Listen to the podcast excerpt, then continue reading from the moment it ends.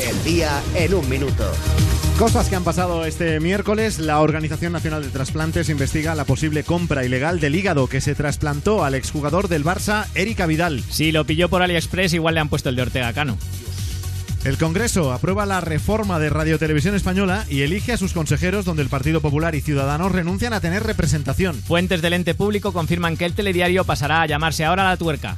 Uriol Junqueras, Raúl Romeva, Jordi Sánchez y Jordi Cuixart ingresan en la prisión catalana de Lledoners. Ojo a la serie. En 2018, quatre homes que forman un comand fueron encarcelats. El equip Independency A.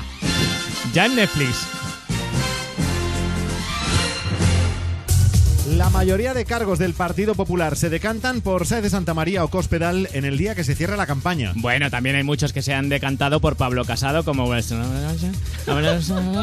y José María Aznar. La Juventus estudia la contratación de Cristiano, pero espera a que el portugués diga que quiere irse y a que el Madrid diga que quiere venderlo. CR7 ha prometido a la Juve hacerles una bat señal. Cuando esté listo, en lugar de un murciélago hará una ceja de purpurina rosa en el cielo. Carmen Martínez Bordiú, heredera del título de duquesa de Franco que ostentaba a su madre, Carmen Franco Polo, hija del dictador. Pues será duquesa y tendrá sangre azul, pero como también es franco, el culo lo tiene blanco.